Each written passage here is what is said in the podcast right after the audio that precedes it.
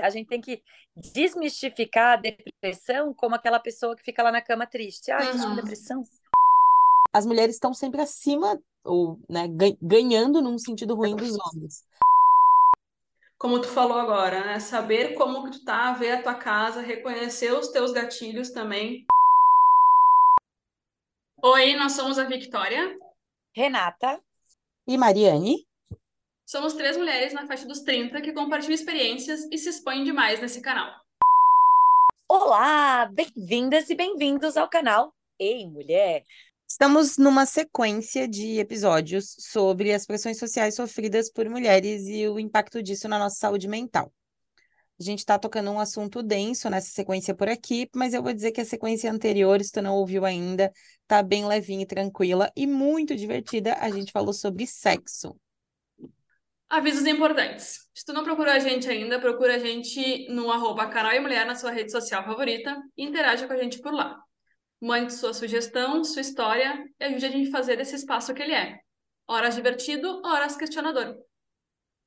Os episódios são lançados todas as quintas-feiras, pontualmente ao meio-dia. E além do Spotify, estamos no YouTube. Inscreva-se pela sua plataforma favorita para receber notificação sempre que entrar episódio novo.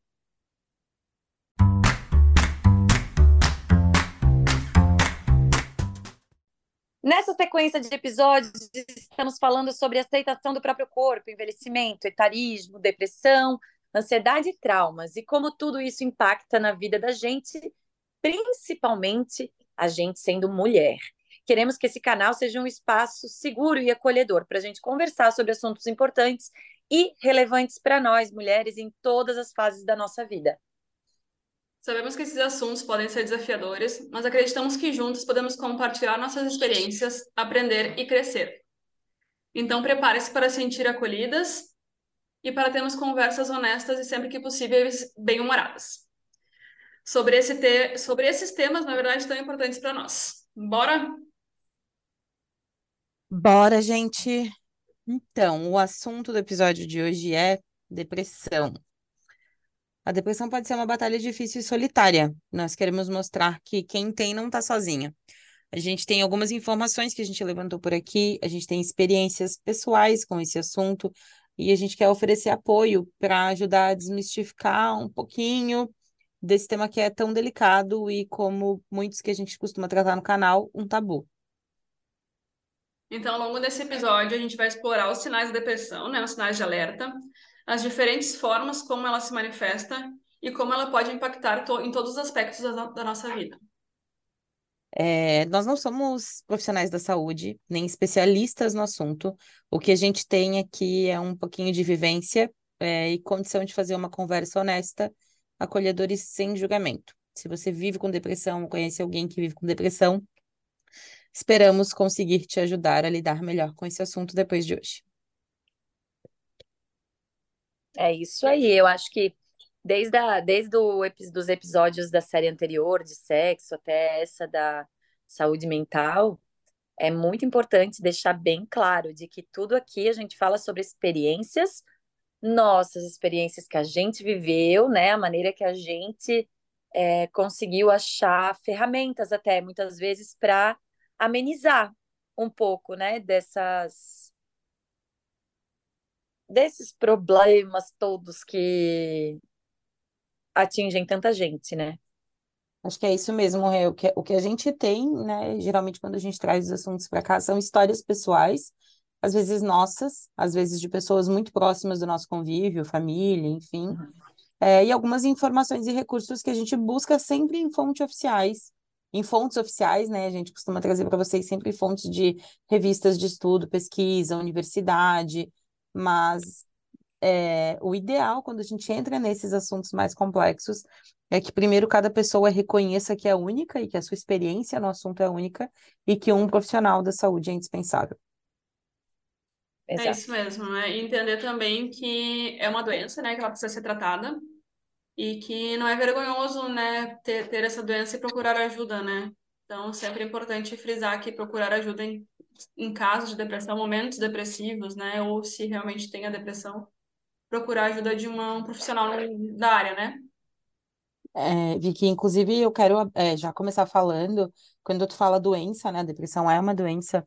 Quando eu estava construindo o roteiro, teve uma hora que, uma hora não, em alguns momentos apareceu este transtorno, tratar o transtorno, falar do transtorno, e é uma palavra pesada, né? Eu acabei mudando, né? E falando da sua experiência, da sua vivência, do seu caso e tal. Mas, é, via de regra, né? É, enquanto conceito médico, a depressão é um transtorno mental é, então, ela é uma doença mesmo, afeta milhões de pessoas no mundo todo e é caracterizada por sentimentos persistentes de tristeza, desesperança, perda de interesse em atividades antes apreciadas e uma série de sintomas físico e emocionais. É mais do que apenas sentir-se triste. É uma condição que afeta o funcionamento diário e a qualidade de vida. Inclusive, ela tem fatores biológicos, hormonais, é, enfim, ali, neurológicos que são alterados em virtude da presença da doença. É, então não é só a doença, uma doença mental, né? Também tem a parte química que realmente falta algumas vitaminas, algum, algum químico, né, no cérebro que também pode gerar essa doença, né? Então é É sempre importante, Fora tudo, bem importante a gente fora deixar tudo, sempre, sempre claro que nem sempre é só uma tristeza, né? Não é só aquela tristeza, pode ser N fatores, né? é, fora Então, tudo o que a gente se priva, desculpa, fora tudo que a gente se priva ou exagera em decorrência da depressão. Então, aquilo também pode afetar a nossa saúde física de alguma maneira, como consequência, sabe? Então, por exemplo, como, por que que eu digo isso? Tem gente que não come, então vai debilitar o seu corpo. Tem gente que não dorme, vai debilitar o seu corpo. Então, é, são várias consequências que, se tu olhar, não é, é, é como é que eu posso colocar? É, é uma consequência da depressão, que, por consequência também, uma consequência terceira, debilita teu corpo. Mesma coisa, É, pessoas, no meu caso, já vou começando fala, falando da gente mesmo. né? No meu caso, é, eu nem acreditei quando me falaram que eu tava com depressão, porque No meu caso, o médico disse que era algo hereditário, assim, ele já sabia mais ou menos o histórico da minha família. E aí eu nem acreditei porque tipo, eu não parava em casa. Eu não parava em casa. Esse esse esse negócio da depressão, da pessoa que fica deitada e não quer levantar, eu não era essa pessoa. Só que eu não parar em casa, eu estava fugindo de alguma coisa. Então, existe essa parte também. Então, a gente, a gente tem que desmistificar a depressão como aquela pessoa que fica lá na cama triste. Ah, com uhum. depressão? Não, não é bem assim. É, é um pouco mais, é um pouco bastante mais fundo. Então, parar com esse negócio de que, ah, por que tu estás com depressão se tu tem tudo? Ai, depressão é falta de pia, de louça para lavar. Isso tudo, gente. Por favor, Se você não de Deus. tem, ótimo. Ótimo. Se você não tem, nunca teve, não conhece ninguém que teve, ótimo. Olha, que bom.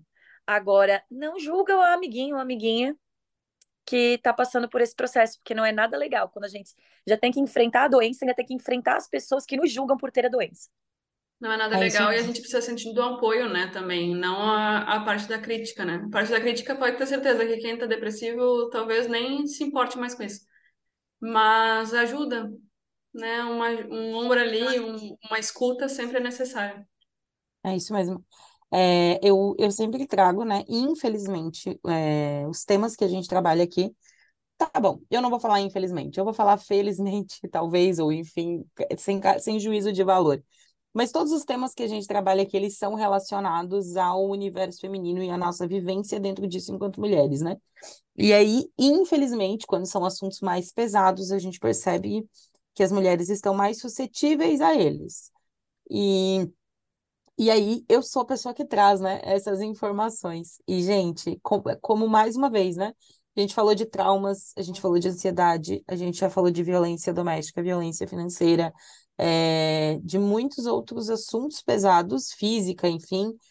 E as mulheres estão sempre acima, ou, né, gan- ganhando num sentido ruim dos homens. Então, bora. A, Or- a Organização Mundial da Saúde a OMS, né, ela tem dados de que mulheres têm o dobro de chance, é o dobro, gente, de chance de desenvolver depressão em comparação aos homens. E tem um instituto, é, Instituto Nacional de Saúde Mental dos Estados Unidos, constatou que ao, ao longo da vida, 26 mulheres, 26% das mulheres é, experimentarão episódio de contato ou vivência com a depressão, contra 12% dos homens. Então, é mais que o dobro, inclusive, de acordo com esse estudo é, desse Instituto aí de Saúde Mental dos Estados Unidos. Uh, e daí tem algumas informações, né, que traz que o porquê que as mulheres têm essas taxas mais altas de depressão em comparação aos homens. Combinação de fatores biológicos podem ser considerados, né, hormono, hormonais e tal, tipo ciclo menstrual, gravidez, pós-parto, menopausa. O afeta o equilíbrio emocional e hormonal, ele, ele pode vir daí e aumenta o risco de depressão. E aí vem os fatores sociais, desigualdade de gênero, discriminação, violência sexual, doméstica, o peso das responsabilidades familiares e profissionais é. também contribuem para a prevalência é, da depressão em mulheres em maior volume. Eu estava numa palestra de saúde mental, né? Eu amo esse assunto. E, e salvo engano, tá? Eu posso estar enganada, gente, porque assim, meu, meu, minha, meu cérebro ele esquece muitas informações, mas o Brasil é o quinto maior do mundo em depressão. E a região sul lidera no Brasil. E aí a gente foi é, indo atrás do porquê disso.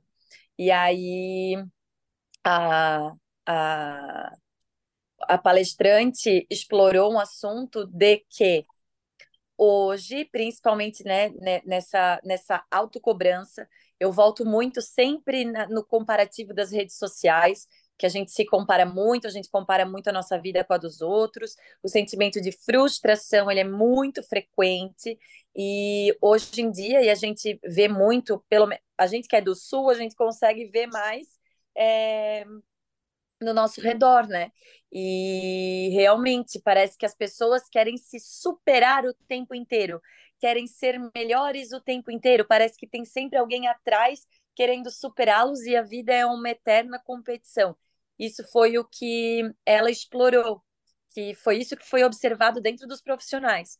Então, cara, ser o quinto do mundo é muito grande.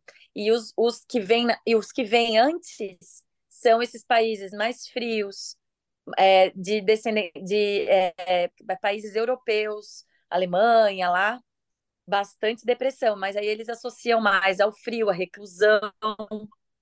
Então, é uma atenção que a gente tem que tomar. Se a gente já tem esses índices pesando, entre aspas, contra nós, acho que é de, é de grande valia. Eu estava fazendo essa, essa, essa reflexão, assim, será que não é de grande valia a gente ver as crianças, as adolescentes que a gente tem na nossa família e quem sabe já colocá-las numa terapia, fazer um acompanhamento psicológico, porque essa geração psicológico, né? Tipo, já ir tratando da autoestima, já ir tratando sobre o autoconhecimento, começar de pequenininha, será que isso não pode lá na frente evitar uma coisa mais grave, drástica, como a depressão?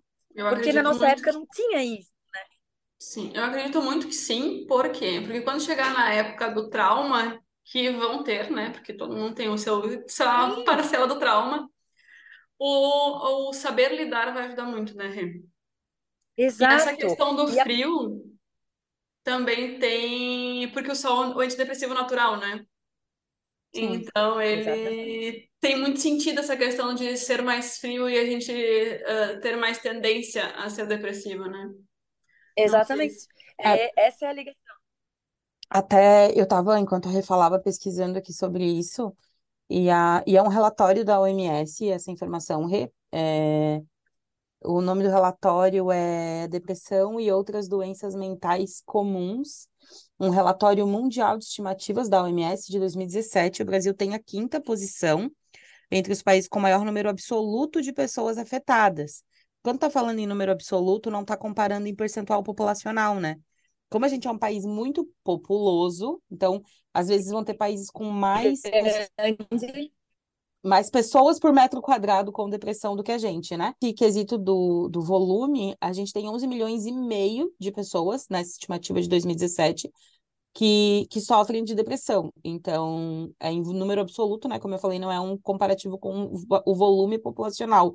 E daí, nesse ranking em específico, os países é, são os mais populosos, porque ele considera número absoluto de pessoas com depressão. Então, Estados Unidos em primeiro lugar, Índia em segundo, uhum. China em terceiro, é, e aí vem, enfim, aqui daí seguido pelo Brasil e tal, uh, porque são países com alto volume populacional. E aí, se a gente for fazer, talvez, um, encontrar relatórios que tenham esse comparativo que a Rê falou, esses países mais frios, eu também lembro de já ter lido alguma coisa, também fiquem relacionados. É. Mas é, é aqui no relatório traz que, na, que a, a Índia, por exemplo, e a China, é, além do volume de pessoas, né, é, tem com, como contribuição fatores sociais, desigualdade social, acesso limitado a cuidados de saúde e questões de desenvolvimento econômico e pressão no trabalho. Que daí a gente tem tudo isso no Brasil também, né? Então, no fim das contas, Sim. são países. É, exatamente. Por isso que eu digo, é essa eterna essa eterna competição que a gente trava com os outros e com a gente, a eterna autocobrança. Eu preciso ser melhor, eu preciso ser mais rico, eu preciso ter X carro, eu preciso ter tudo. E aí a gente a gente se frustra diariamente. A gente fica focando, eu digo assim, eu acho que a gente foca tanto na falta. Eu tenho várias várias áreas da minha vida, várias. Eu tenho áreas da minha vida que, cara, eu até me irrito, porque existem faltas, todo mundo tem faltas. E é horrível ficar vibrando na falta, né? Aquilo te traz um sentimento de frustração. E imagina a gente ficar nisso num looping eterno, né? É, é verdade, a gente tem que focar. Mas se a gente for agradecer pelo que a gente tem, a gente consegue fazer um, uma lista enorme, né? Mas, claro que às vezes a, a falta de muitos. A, a, a Mari sempre fala essa frase e hoje eu vou repeti-la.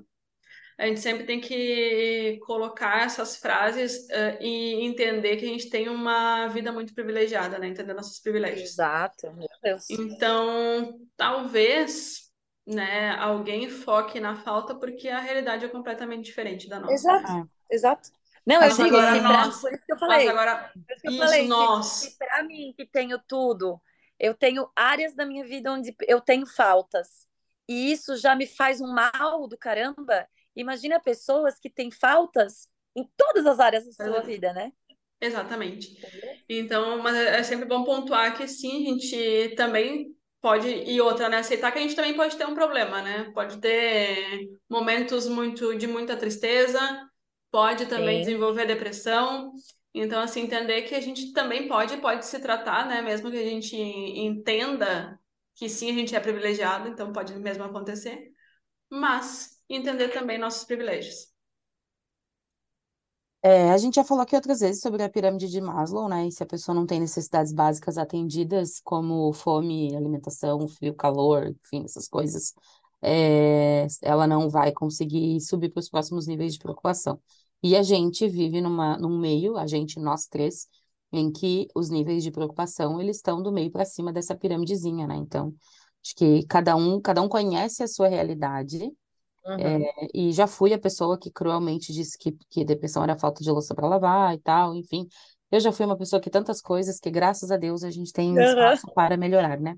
Mas eu quero compartilhar com vocês um pouquinho de como foi a minha experiência. É... E está sendo um exercício não falar que é a experiência de alguém que eu conheço, né? Como a gente costumava fazer, enfim.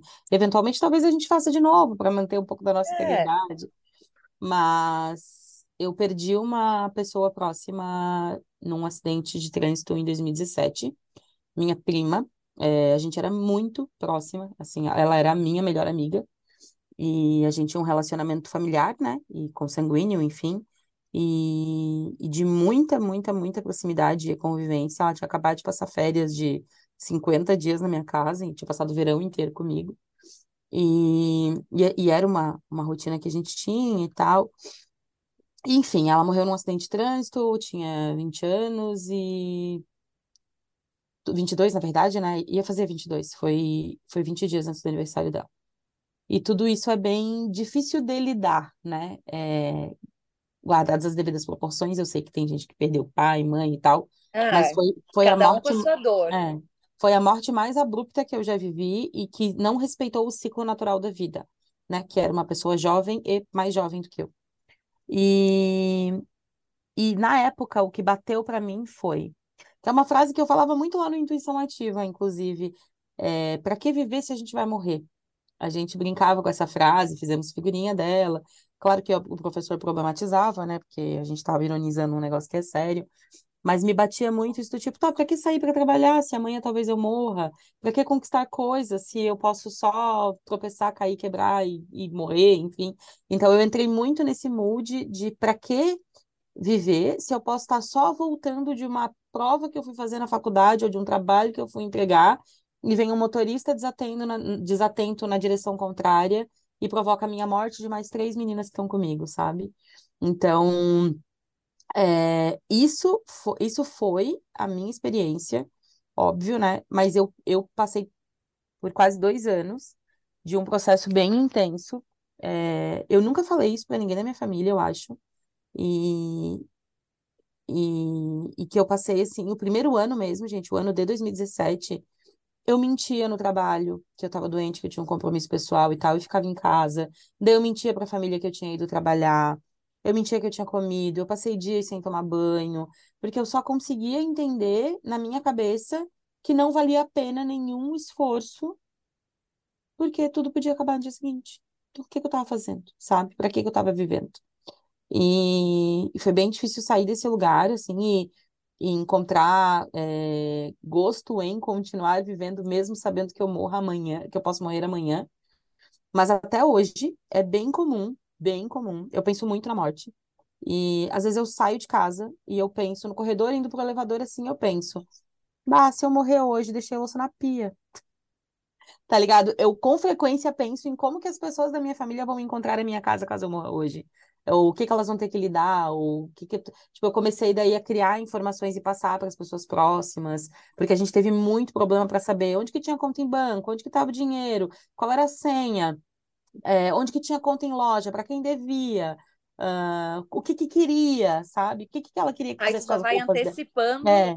O que que ela queria que fizesse com as roupas dela, o que que ela queria que fizesse com os órgãos dela, o que que ela queria que fizesse com os bens dela. E aí eu comecei a, tipo, a falar para todo mundo, ó, gente, eu quero que doem todos os meus órgãos que der, eu quero que as minhas roupas vá para alguma ONG de proteção animal, eu quero que o meu dinheiro eu devo ali, alguém deve para mim, tipo, então eu, eu criei uma vida de segurança em volta do tipo, beleza, tô vivendo, mas se eu morrer, eu deixei tudo meio organizado, tá ligado? E foi a forma que eu encontrei para sair, assim, mas mas é bem pesado, porque vai muito além do que a gente falou ali do episódio de tristeza, porque é uma, é um, é um, é uma fuga extrema de algo muito difícil de encarar. Então, É, eu, época eu não lidava que era por isso, tá? Na época eu criei várias outras teorias na minha cabeça. Enfim, não vou entrar muito no, no, no detalhe, mas em resumo é isso. eu fugia, eu fugia, eu saía todos os dias, eu não aguentava ficar sozinha, eu não, eu não conseguia ficar em silêncio. Eu, eu, eu, eu fugia, mas eu também não percebia que eu tava naquela, sabe? Aí eu só fui perceber mesmo depois da minha primeira crise de pânico, que daí eu procurei ajuda médica, né? Porque daí foi uma coisa muito, como é que fala? Muito, é, como é que é a palavra? Muito escancarada, sabe? E Uhum. aí eu fui procurar ajuda. E aí depois, no tratamento psicológico, nem foi no psiquiátrico, no, no tratamento psicológico, que eu fui entendendo que aquele alto ritmo, na verdade, era eu esconder, eu é, tentando não ouvir os meus sentimentos, né? E depois eu me lembro que eu tive uma outra crisezinha, essa eu tratei um ano e meio, acho que eu já contei aqui também, que eu cheguei para o médico falei, olha, meu tratamento tem começo, meio e fim. Quero ficar medicada a vida inteira, eu vou criar, criei soluções para não ficar medicada para sempre, né? Tenho pessoas na minha família que são que tomam remédio até hoje. Eu tenho medicamento SOS sempre comigo, vai que. Então, mas eu não. é, a gente falou isso no, no episódio de ansiedade, né? Eu não sou depressiva, eu não me identifico dentro disso. Eu tive um episódio E aí, depois do Covid, eu tive outro. E aí foi bem mais curto, assim, sabe? Foi uns três meses eu tratei e já consegui dar a volta, porque daí tu já conhece, né? Daí tu já sabe qual que é a dinâmica. Eu lembro, Vicky, de tipo assim, ó, eu tá sentada e eu não, eu não consegui ligar uma TV, porque eu não conseguia ver um filme, eu não conseguia ler um livro, que eu adoro ler. Eu acabei com todos os copos da minha casa. Eu já morava sozinha. Eu acabei com todos os copos da minha casa, porque eu, tomar, eu só conseguia tomar água. E aí eu não conseguia, eu olhava aquela pia cheia de louça e eu não tinha, eu não tinha, eu não conseguia levantar para ir lá lavar a louça. Uma coisa que geralmente me incomodaria, Sim. sabe? Então, eu, eu só que essa daí, quando eu fiquei assim, tipo, aí que eu, aí que eu digo, eu acho que a importância da gente se olhar e se perceber o tempo inteiro, todo dia, todo dia, todo dia. Quando começa a vir, se eu fico sem fome, se eu fico nessa de não ter vontade de manter as coisas organizadas, para mim a minha casa é um espelho, assim. É um Se a reflexo, minha né? casa, se a minha casa tá bagunçada, eu falo, opa, deixa eu voltar para mim, porque isso pode evoluir. Então, hoje sim, a Camila Coutinho falou uma frase muito boa, que eu me identifiquei muito e que eu desejo para todo mundo que está ouvindo a gente. Seja a maior guardiã de si mesmo. Sinais. Se tem alguma coisa errada, vai atrás arrumar já, não deixa ficar enorme, sabe? Óbvio. Exatamente. Guardadas, guardada E- essa informação de que com as condições que você tem, né? Eu acho que a gente já consegue se encaminhar para o final, Rê, e dizer que, mais uma vez, é sempre importante a gente se conhecer, como tu falou agora, né? Saber como que tu tá, ver a tua casa, reconhecer os teus gatilhos também, para entender e que e para saber como reagir e quando procurar ajuda. Então, mais uma vez, é sempre importante o autoconhecimento para a gente entender que sim, que tem ajuda, que tem solução, que tem jeitos de fazer, né? E, e e que esse é um grande caminho também para a gente procurar ajuda mais rápido e ajuda mais certeira, né? Exato. Eu acho que eu acho que o grande problema dessa epidemia de, de depressão é a galera ainda ter vergonha e medo de procurar ajuda. Ou de procurar ajuda. É... Ah, não, não é, não existe ajuda errada. Não existe ajuda errada. Eu acho que tu tem que procurar ajuda que faça sentido para ti. Mas tu começar com pessoas profissionais que estudaram isso a vida toda, começa por ali, né? Também acho, né? Começa, Começa por ali. Depois procura as começa alternativas. Depois, é, foi o que eu fiz, sabe, Vicky? Eu também. Eu fui no profissional, tu também, né? Uhum. Eu fui no profissional, estabilizei, estabilizei as minhas emoções, entendi o que estava acontecendo comigo, que isso é muito importante, a gente entender o que está acontecendo com a gente. E depois eu falei, bom, agora eu vou atrás de outras opções. E eu adoro essa parte holística, né? Que a Vicky também vai falar um pouquinho. E fui atrás, e é, é com elas que eu me mantenho. É com elas que eu acabei com a doença dentro de mim. E se um dia essa doença voltar, eu vou acabar com ela de novo. Uhum. Porque a É. gente tem essa força, né? É, eu também, é, eu sou eu sou reikiana, então a gente sempre fala, né? Ah, o reiki, as terapias holísticas são um apoio para as terapias convencionais, né? A gente Isso. não é médico, a gente não é psicólogo, então assim, a gente é o apoio, né? Então, eu eu sou suspeita, muito suspeita para falar, né? Eu adoro foi o que realmente uma das coisas que realmente me ajudaram, né? Mas, enfim, procurem ajuda que procurem primeiro procurem ajuda e depois e qualificados, né? Procurem uma ajuda qualificada. E Vicky, para ti também, já tu já consegue se perceber, se identificar, coisas que tu perde o interesse, como que é para ti? Eu consigo Eu não consigo falar muito bem ainda, porque eu tive alguns episódios recorrentes, né? Mas sim, eu in- in- consigo identi- identificar os gatilhos, né, que vão me fazer. Ah, falta de fome, falta de vontade. E também, eu já tive essas duas fases de vocês, tanto a da Mari, de não conseguir, não querer sair, não querer, não querer fazer coisas, perder o interesse pela vida. Uhum. E também eu tive essa fase tua de querer sair, não ficar em casa e não querer pensar sobre o assunto.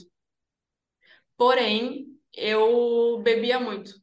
Não fui, não Eu sou também. alcoólatra, não sou alcoólatra, mas a bebida me fazia dormir, por exemplo, e eu já tinha dificuldade para dormir.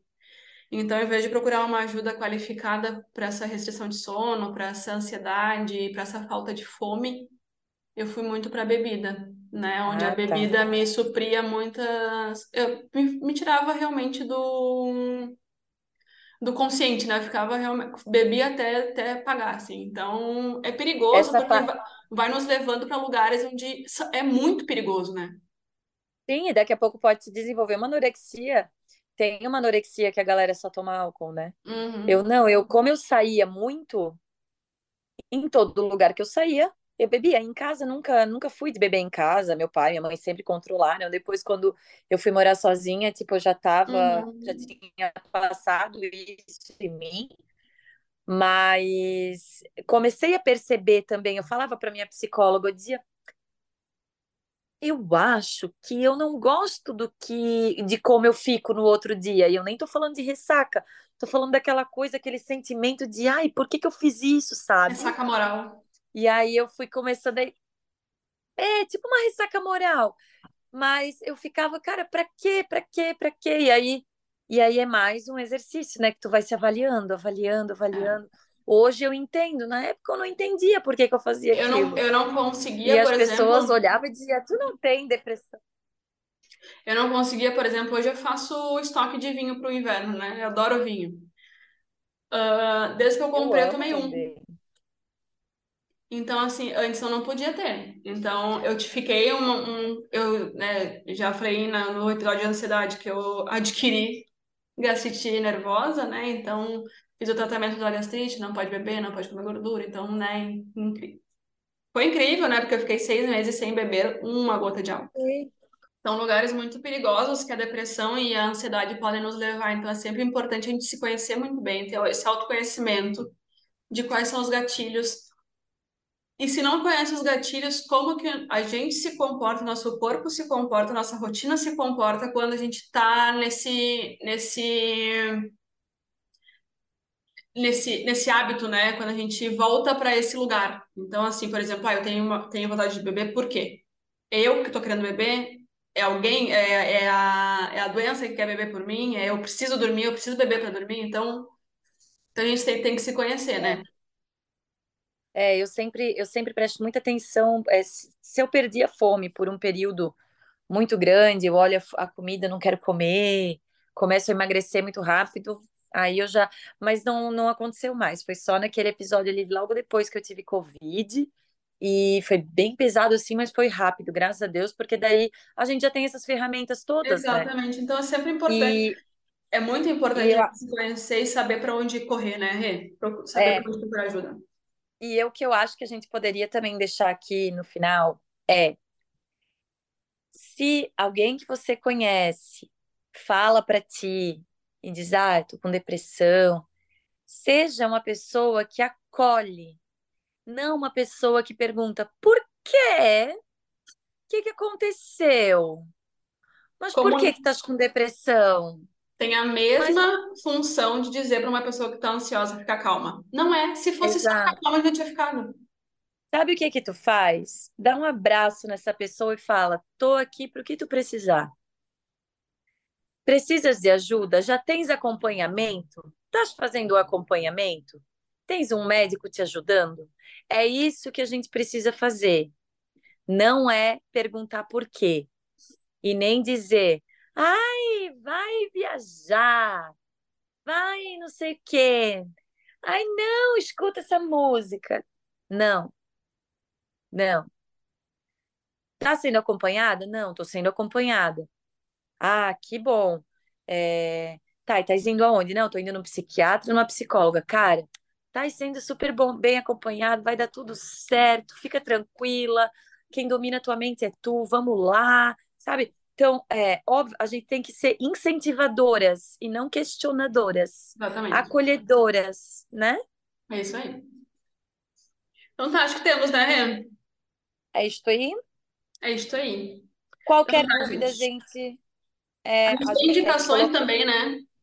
Sempre importante. A gente tem indicações também, caso alguém precise. A gente também serve de ombro, de ouvido amigo, né? Com certeza. A gente está aqui fazendo um trabalho de contar as nossas experiências, que com certeza não vão ser iguais às de vocês, mas quem sabe pode ajudar a dar algum norte, alguma luz, dizer, bom, eu estou, estou me sentindo assim, quem sabe vou no médico para ver se eu estou com depressão mesmo, ou é, simplesmente a gente está aqui se colocando à disposição para ouvi-las acolhê-las, se vocês querem contar a história de vocês, que seja de depressão, que seja de superação, estamos aqui para ouvi-las, lê-las ou da maneira que vocês preferirem, tá bom?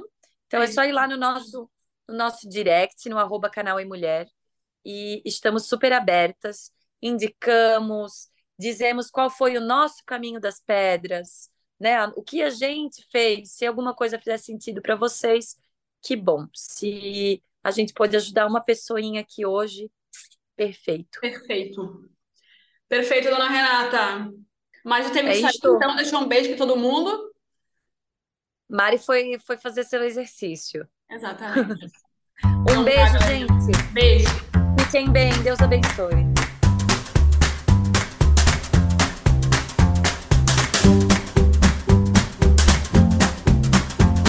Se você concorda, discorda, tem informações que possam ajudar na nossa discussão ou quer contar a sua história, nos encontre através do arroba canal em mulher, que juntos vamos evoluindo um pouquinho mais todos os dias. Um abraço!